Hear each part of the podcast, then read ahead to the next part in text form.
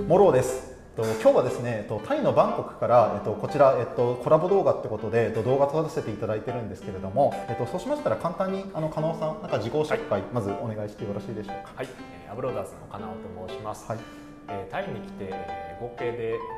7年目ぐらい。長いですね。はい、突入しておりますね、最初に来たのが2013年ぐらいだったかなと思うんですけど、はい。まあ一旦ちょっと本帰国とかしておりまして、まあ、はい合計7年目みたいな感じで、はい。えー今タイのバンコクに住んでおります、はい。よろしくお願いします。はい。ありがとうございます。あのもともと確か、い。あの駐在員でえっとタイでもお仕事されてたって感じかなと思うんですけど、なんかこれまでのなんかご経歴みたいなところとか、今やってるお仕事ってどんなことなのかっていうところ少しお伺いしてもいいですか？はい、えー、とまず駐在員として、まあ、初めてタイに、えー来た経歴というか、はいまあ、その背景みたいなところから、えーお話しさせていただきますと私もともとまあ富山県出身なんですけど、大学で、えー東京の大学に、えー通ってまして、まあ、そこで一応コンピューターサイエンス学部を卒業しまして、はい。でその当時はちょっと東京で働くのはちょっと無理だなとはい。思ってまして、まあ、ちょっとあの東京の喧騒の中で働くのはちょっと嫌だなと思ったのと、まあ、ちょっと富富山に U ターン就職したいなって思い思いがあったのでその当時は富山のあの IT 開発の会社に、えー就職をしました。でそれでですね満3年が経つかなっていう頃になって、あの富山でずっと IT エンジニアしていくのってどうなのかなとか、なんか給料ってこのままあんまり上がらないのかなとか、まあ、いろいろちょっと考え始めてですね、はい。まあ、ちょっとなんかこの閉塞感は何だろうかみたいなところでちょっと思い悩んでた時が、まあ、あったんですね。でその当時ちょっと転職しようかなと、まあ、迷ってたりしたんですけど、まあ、どの方向に行けばいいのかみたいなところでちょっと分かんなくなってた時期はあったんですね正直なところ。はい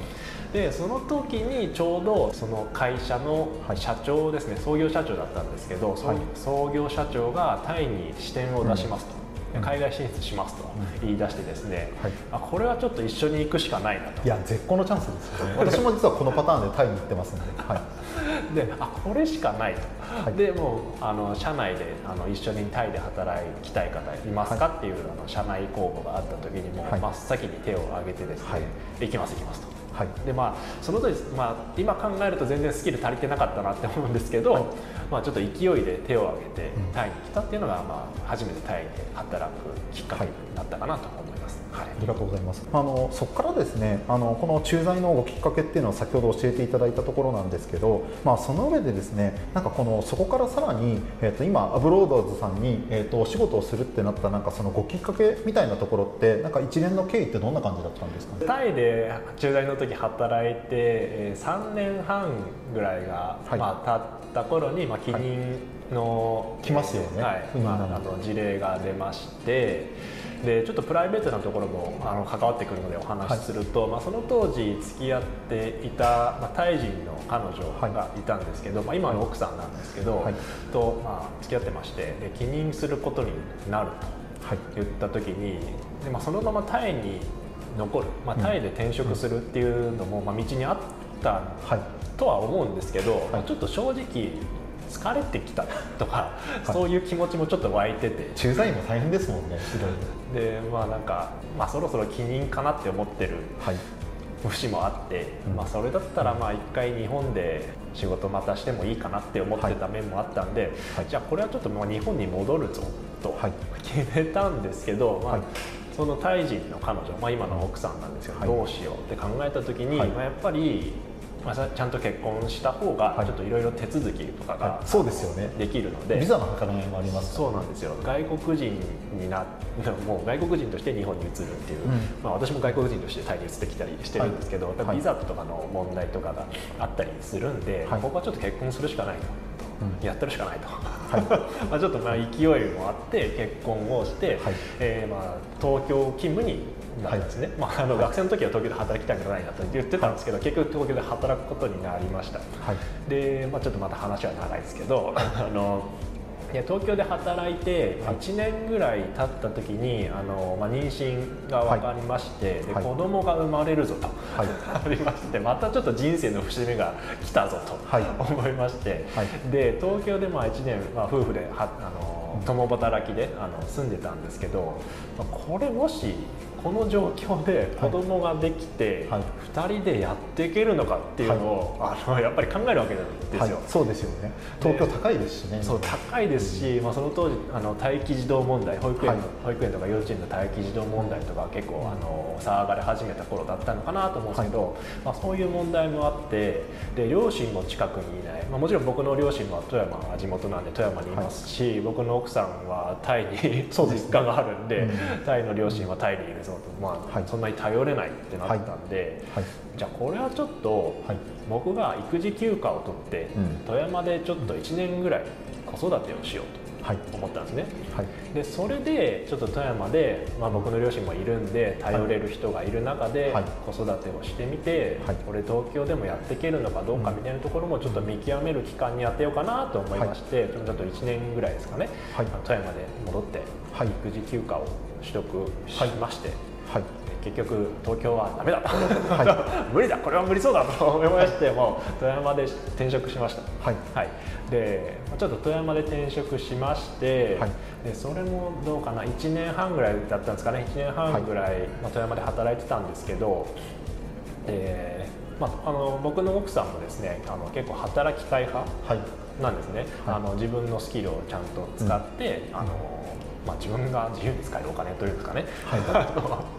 まあ、お小遣い制とかじゃないですけど、まあはいうちの家庭はお互いにおかお小遣い制ではないんですけど、あのまあ、自分の稼いだお金でなんか自分の欲しいものとか、まあ、スキルアップに使いたいみたいな、あの意欲が、まあ、お互いにあるんで、はい。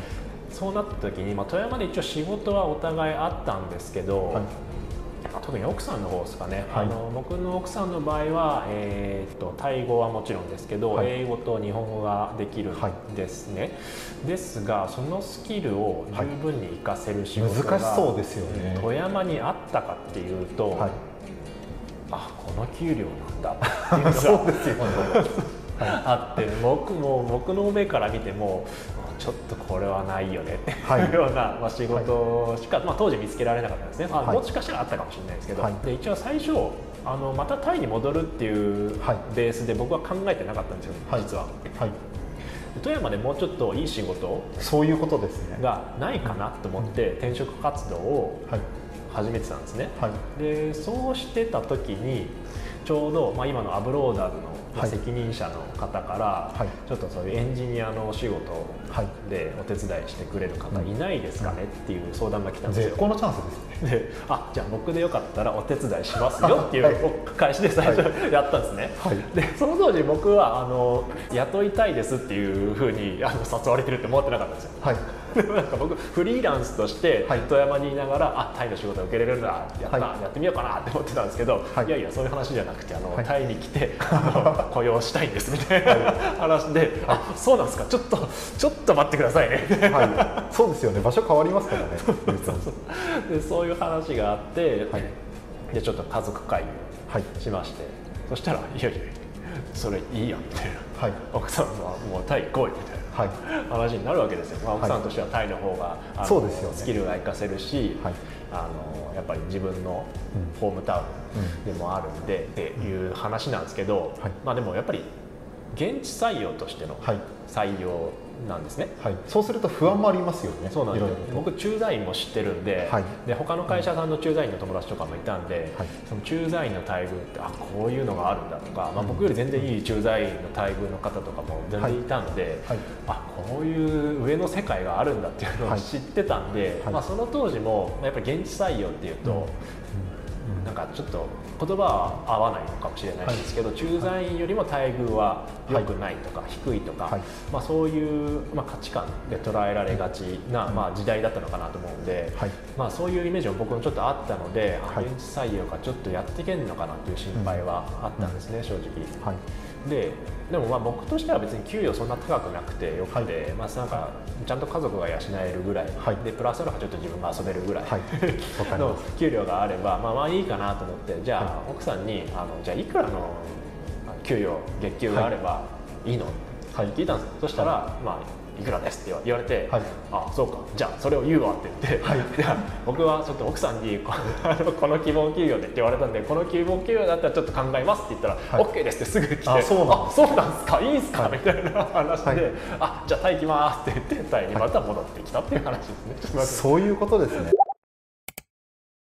その上でこれってですねその、えっと、駐在員、えっと、ご経験されてから現地採用でやられてるってことで、はい、なんか多分両方それぞれどういうふうにお給料が払われるかとか知りたい方って結構いらっしゃると思うので、うん、まずあのご自身の体験談で構わないんですけど、はい、駐在員の時の、えっと、1回目のだからタイにいらっしゃった時ですね、うん、これのお給料の振り込まれ方とか仕組みってあのご自身が経験されたエピソードで構わないのでどんな内容でしたかね、そうですね、まあ、僕の、まあ、経験談なんで、はい、ちょっと他の会社さんはどうかわからないんですけど、はい、まあ、当時働いてた仕組みとしては、はい、えー、まあ、駐在員なんで、はい、えー、日本の企業の社員として出向するっていう形でタイの法人の会社にも在籍するような形になります。なので、えーまあ、もちろんタイでタイ法人から私のタイの口座に振り込まれる給与っていうのもありますし、日本の在籍もまだあるので、日本の法人から私の日本の日本円の口座に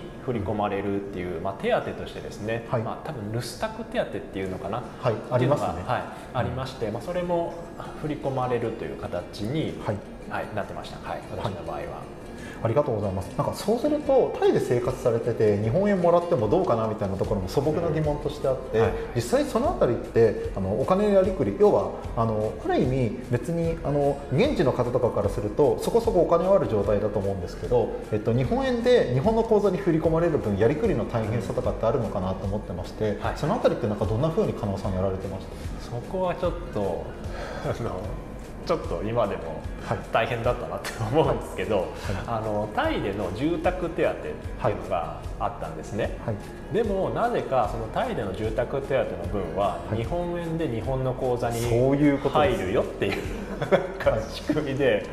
あれあれあれと思ってちょっと待てよと思って。僕それ知らない時にあの住むところ決めちゃって、でその住宅手当の上限っていうのがあったんですけど、あ上限あるんだと思って、うん、あでも上限もうフルフル使っちゃえと思って、はい。はい、フルフルで借りちゃったんですね、はい、でもその住宅手当の分は日本円で日本の口座に入る、はい、でもあのタイの給与はもう決まってる。んです、はい、もうタイバーツで決まってるんで、はい、一旦僕ののタイバーツの給料から住宅というか、まあ、家賃を払わないといけないそういうことですね。使えるタイバーツがもう少なくて少なくて、あれ？と思ってちょっとやばいなって思うんですけど、まあ、そこはちょっとあの日本の方にお願いして、うん、日本円のえー、口座あ日本円の給与口座はですね、はい、あの国際キャッシュカードで引き落とせる、はい、まあ、銀行さんがあるんですけど、はい、まあ、そこに振り込んでもらえるようにちょっと調整していただきまして、まあ、なんとか、まあ、タイバーツがなくなったらその国際キャッシュカードで日本円の口座からちょっとレートは悪かったんですけど、うん、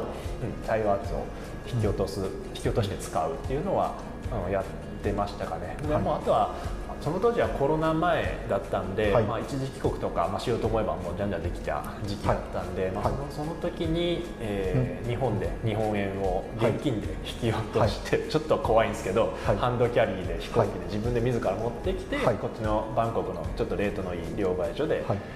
両替しまちょっとちまちまパーツを使うっていう生活をしてました。はい、なんかすごくリアルな体験なんでありがとうございます。でこれ実際にあの日本で働いてる時と比べてそのタイで働くことでのその経済状況ってどう変わったかって多分、うん、あの1回目のこの駐在員の時と2回目のこの現地採用として今の現職でお仕事される時でも若干変わったかもしれないんですけどその辺りのなんかあの加納さんなりのご所感ってどうでした？そうですねまあ、ちょっと今円安とかの状況はありますけど、まあ、そこら辺を除いて言うと、まあ、やっぱり生活のベースはタイになって、えー、で現地採用はもう100%タイバーツで、はい、あの給与のお振り込みをいただいてるんで、はい、まあ、こっちの現地採用の方が僕としてはやりやすいかなとは思いますね。はい、はいありがとうございます。今 LINE ご登録いただいた方はもれなく面接官が好む職務経歴書必勝法ということで、えっと、モローが特別に撮った動画をプレゼントさせていただきます。興味がある方はぜひ YouTube の概要欄からお問い合わせをいただけたら嬉しいです。このタイでのその働き方のところに少しまた話が戻るんですけどこのタイって実際、えっと、リモートワークみたいなところって、まあ、どのぐらい今普及してるのかってところとあといわゆるなんか福利厚生みたいなところってこういったものが日本と違ってありますよとかそこって多分ピンときてない日本人のエンジニアの方って結構いらっしゃると思うので簡単にお伺いしてもよろしいですか、はい、まず、まあ、勤務体系というか働き方については、まあ、ほぼほぼ、まあ、在宅勤務が普及してるんじゃないかなと思います、はい、特に IT 系の開発会社さんだと、はい、あのわざわざオフィスに行って開発しないといけないというケースはほぼほぼないと思うんで、うん、まあ、開発会社さんタイの開発会社さんの場合は、ワークフロムホーム、まあ、在宅勤務の制度はまあ、方法あるんじゃないかなと思います、はい、でアブローダーズでいうと、はい、もちろん在宅勤務 OK ですし、はい、えーと、フレックスタイム制ですね、うん、あのコアタイムっていう絶対この時間は働いていてよねっていう時間帯はあるんですけど、そこを外さなければ、1日のあの所定の労働時間を満たしていれば、あのある程度自由で働いていいよっていう制度の中で今働いていますね、でなのでまあ私子供がいるので、まあ、その子供が何かあった時、はい、熱出したとか。ありますよねちっちゃい時だと、はい、あと送迎とか、はい。まあ、いろいろあるんですけど、まあ、そういうのがあった時は結構臨機応変に対応しやすいなっていうのはありますね。ありがとうございます。今まさにそのお子さんが体調を崩したりみたいなそんな話もされてたんですけどなんかこの医療保険みたいなところって多分日本って独特のその、えっと、保険制度かなと思ってるのでなんかこれってタイに来ると基本的にこういう形で例えば病気とか怪我した時は病院にかかりますとかお金いくらかかるのかとかその辺りってどんな感じなんですかね？そうですね。これは、まあえーと、海外医療保険っていうのが、えー、福利厚生でかけていただけるっていう場合が結構多いので、はい、あのほとんどキャッシュレスであの自分で立て替える必要もなく病院行って保険証を見せれば、はい、保険証とパスポートですかね、えー、見せればえー、自分でお金を立て替えることなく医療が、はい、あの受けられますし、はい、まあ、バンコクの場合はあの、まあ、私立の病院なんですけど、うん、えー、日本語通訳のスタッフの方がついてくれたりするので、はい、まあ、ほぼほぼそういう心配はしなくていいですし、日本にいる時よりもそういう医療に関わる金額、うん、まあ、社会保険料とかも含めて、えー、月多分日本だと45万円ぐらい天引きされてると思うんですけどそ、ねはい、それを考えるとその費用っていうのは、あのそういう福利厚生で確かに、はい、賄われますので、はい、えー、そういったところで金銭的にはちょっと余裕が出ますね、はい、ただ歯ですね。歯科、歯科の治療、に関しては、はい、そういう海外旅行保険でカバーされてないことの方が多いと思いますので、ねうん、例えば、歯のクリーニングとか定期的に行かれる方は多いと思うんですけど、はい、それはあの自分で払うことになるかなと思いますし、はい、あとまあ私最近あの親知らずを抜いたんですけど、はい、そういうのもあの全額払うことになるかなとは思うんですけどそんなに高い金額ではないですし、まあ、多分親知らずのえー、抜歯親知らず抜くだけだったら、はい、確かですけど1万円ぐらいしなかったかな。と、はい、そんなに高くないんで、全然あの歯科をカバーされてなくてもい。いかなっていうところがあります。であと,、えーとまあ、お子さんとかおられる場合はその家族もカバー範囲になるのかみたいなところは、ね、うん、ちょっと確認しないと、はいまあ、確認しておいた方がいいかなと思います、はい、あの家族分は、あのカバーしてませんよというケースもあると思いますし、はい、まあ、それはちょっと、まあ、もちろん含まれますよっていうケースもあのいろいろあると思いますので、その会社さんによってかなと思います。はい、はい、ありがとうございます。全然違った角度でのまたお話になるんですけど、まあ、私もですね、えっとまあ、奥様タイ人ってことで、まあ、えっと、タイ人の奥様ってなんか話せる範囲でいいんですけどそもそもどういった形で、はい、えっとなんかえっと、出会いの接点があったかとかその辺りって駐在員の方って、はい、要はどういった形で接点を持つのかなってところが私も純粋に気になってて加納さんの場合その辺りいかがでした？あの当時あの駐在員で働いてた時に、はい、あのまあ、電車通勤だったんですねその当時、地下鉄で通ってたんですけど、私あのあんまり変化を好まないタイプ。なので、はい、あの電車いつも同じ電車の同じ時間の同じ車両の同じ位置に乗るんですよ。ちょっとエンジニアっぽいですね。なんかって思いました、はい、でまあそれでもう音楽聴いて、はい、もうちょっとああ今日仕事かみたいな感じでい。つも通勤してたんですけど、はい、あまあ別に仕事は好きなんですけどね、はい、あの そしたらあのいきなりまあ、私その当時実名出して、はい、まあ、その SNS とか、まあ、ブログだったりとか書いてたんですけど、はい、あの SNS 経由で、はい、あのいきなり DM が来たんですよね、はい、あの見知らぬ大臣から、はい、あの「こんにちは」っ て来て、はい、あのアグレッシブです、私は何々と言います、はい、毎日かなおさんのこと見てるんですけど分かりますか、みたいなことが来たんですよ、はい、いや分かるわけないじゃないですか。いやそうです あやべストーカーかなと思ったんですよね、はいでも ちょっとまあ僕実名でそのネット上に出てるんで、はい。はい、ちょっと下手なことしたらちょっとやられるかなと思ったんで、はい、あちょっとこれは無限に扱えないなと思って、はい、あこんにちはって返してちょっとごめんなさい分かんないですと、でもしあの本当に見てるんであれば、あの別に声かけてもらえばね別に、あ、まあ、こういう人なんだってすぐ話かなと思ったんで、あの本当に 見てるんだらちょっと声かけてもらっていいですかみたいなのでちょっとその日は終わったんですよね。そしたらそのいきなりですよ。次の日に、はい、あの私ですみたいな、ま、早いです、ね、あっちゃって。やべえマジのストーカーだと思ってるざまだ、はい、でも、まあ後から聞いたらあの降りる駅が同じなんですよ、はい。あの、うん、シーロムっていう駅があったんですけど、当時シーロムで勤務してたんですけど、あのまあ、妻も、まあ、彼女ですね、はい、今の妻なんですけど、はい、シーロムで一緒に働いてて、まあ、会社は別なんですけどね、はい、で降りる駅が同じだと。でまあこれはなおさらちょっとあの無限には使えないんで、はい、ちょっとまあちょっとあの適当にメッセージをしながら、はい、あのまあ、そのその朝は、あのバイバイしたんですけど、でいきなりまたお昼にその日のお昼に、ランチどうですか？またなんかタイの方ってそうなんですけどスピード感速いスピード感がすごくて、はい、おおいおいおいと思って追い。ながらもう、あのまあ、トントンと、あの付き合うことになって、まあ、結婚して子供もできてっていう感じですかね。はい、ありがとうございます。いやなんかこのタイって本当にこのえっ、ー、と特に女性の方が結構積極的だったりとか、うん、全体的にあの決める時はすごい意思決定早いみたいなところが特徴かなと思ってて、なんかその中でえっ、ー、とお休みの日ってえっ、ー、と独身の頃とご結婚されたからでどんな風に過ごされてるとかってあります？か？そうですね。まだ結婚してない時ですね。結婚してなくて、まあ、もちろん子供もいない時は結構まあ身軽だったんでお互いに、はい、なんでまあ週末国内旅行、うん、タイの国内旅行ですとかも結構行ってましたねプーケットだとか、はい、チェンマイとか結構行ってましたね、でもやっぱり子供はできてからそんなに結構身軽にどこでもヒュンヒュン行けるわけでは、うん、ないないというか、まあ、行こうと思えば行けるんですけど、はい、あの結構体力的に辛いぞみたいなところが出てきたんで、まあ、やっぱりちょっと最近はバンコク市内のまあ公園とか、まあ、デパートに行って、うん。まあ、おしまいって感じですかね。それが多いですかね、はい、ありがとうございます最後ちょっと今日いろいろですねプライベートと仕事の部分を含めてもお話を聞かせていただいたんですけど、はい、あのこの海外で働くことを考えている現役エンジニアの方に対してなんかアドバイスをぜひいただけたらなと思ってて特に新卒3年目の時ですかね、はい、に、えーと、タイで渡航されたってところかなと思うのでなんかその時のご自身に向けてみたいなところも含めてなんか一言メッセージっていうのはもしよかったらいただいてもいいですか？そうですね、まあ、やっぱりチャレンジして損はしないかなとい。うのがありますね、はい、でまあ、私はその当時、まあ、チャレンジ何にチャレンジしたらいいのかみたいなところで結構悶々としてたんですけど、まあ、やっぱり日本国内だけに目を向けちゃうと、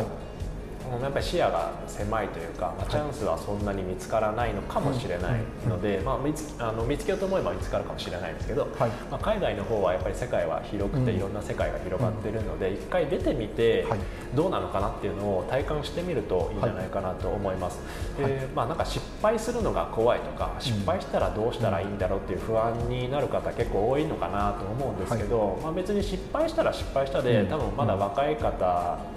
だと思うので、うん、20代とかだな全然ねあの失敗してそうどうにでもなるんですよ。例えばタイに来てあなんかうまくいかなかったな、はい、ちょっとしんどいなと思ったとしても、はい、日本っていう変えるところがあるので、はい、それでまた日本に帰って何かに再挑戦するでも全然いいと思います、その点で言うとあれですよね海外に一旦挑戦してみたエンジニアが日本でまた就職するっていう口は結構あるんですかね、あの結構あります、まあ、これはなんかあの語ると長くなっちゃうんですけど特に最近はオフィシャーの活用とか、えーと、外国籍のエンジニアを日本人のエンジニアが採用しづらくて積極採用してる会社ってあるのでなんかそういった意味で言うと仕事には正直全然困らないかなって感じですね。うんはいまあ、そういう意味でも、まあ、自分に箔がつくというか、はいまあ、チャレンジして箔がつく、まあ、失敗しても箔がつくみたいな世界かなと思いますので、まあ、ぜひチャレンジしてみてほしいなと思います。はい、ありがとうございます。ということで、えっと、今日こんな形で、えっと、タイで今お仕事されている、えっと、加納さんに、まあ、元エンジニアの方なんですけど、えっと、いろいろとお話語っていただいたんですが、まあ、最後ですね、リーダー公演チャンネルって、えっと、そちらのチャンネルを運営されてもいるので、なんか最後、えっと、その部分の宣伝含めて、はいなんかお伝えしたことがあったら、ぜひ視聴者の方にお願いしたいです。はい、ありがとうございます。えー私ですね、今リーラ公演チャンネルっていうですね、海外で働くですとか海外で生活するっていうことをですね、主に、えーテーマとしてまあ動画配信をしているチャンネルなんですけど、そちらを、えー展開しておりますので、ぜひそちら、えーご覧になっていただいてですね、チャンネル登録などしていただけると、えー大変嬉しいです。はい、ありがとうございます。ということで、えっと、今日こういった形でですね、えっと、この、えっと、タイでの、えっと、実際の現地のエンジニアの方、元エンジニアの方だと、どんな感じなのかというところを語っていただきました。ということで、えっと、私もですね、えっと、リーラ公園さんのチャンネルの方でも、えっと、別途、えっと、いろいろと、えっと、この現地の求人でどんなものがあるのかとか、そういったところをぜひ解説していきますので、えっと、興味がある方はそちらの動画もぜひご覧いただけたらと思います。ということで、金尾さん、今日はありがとうございました。ありがとうございました。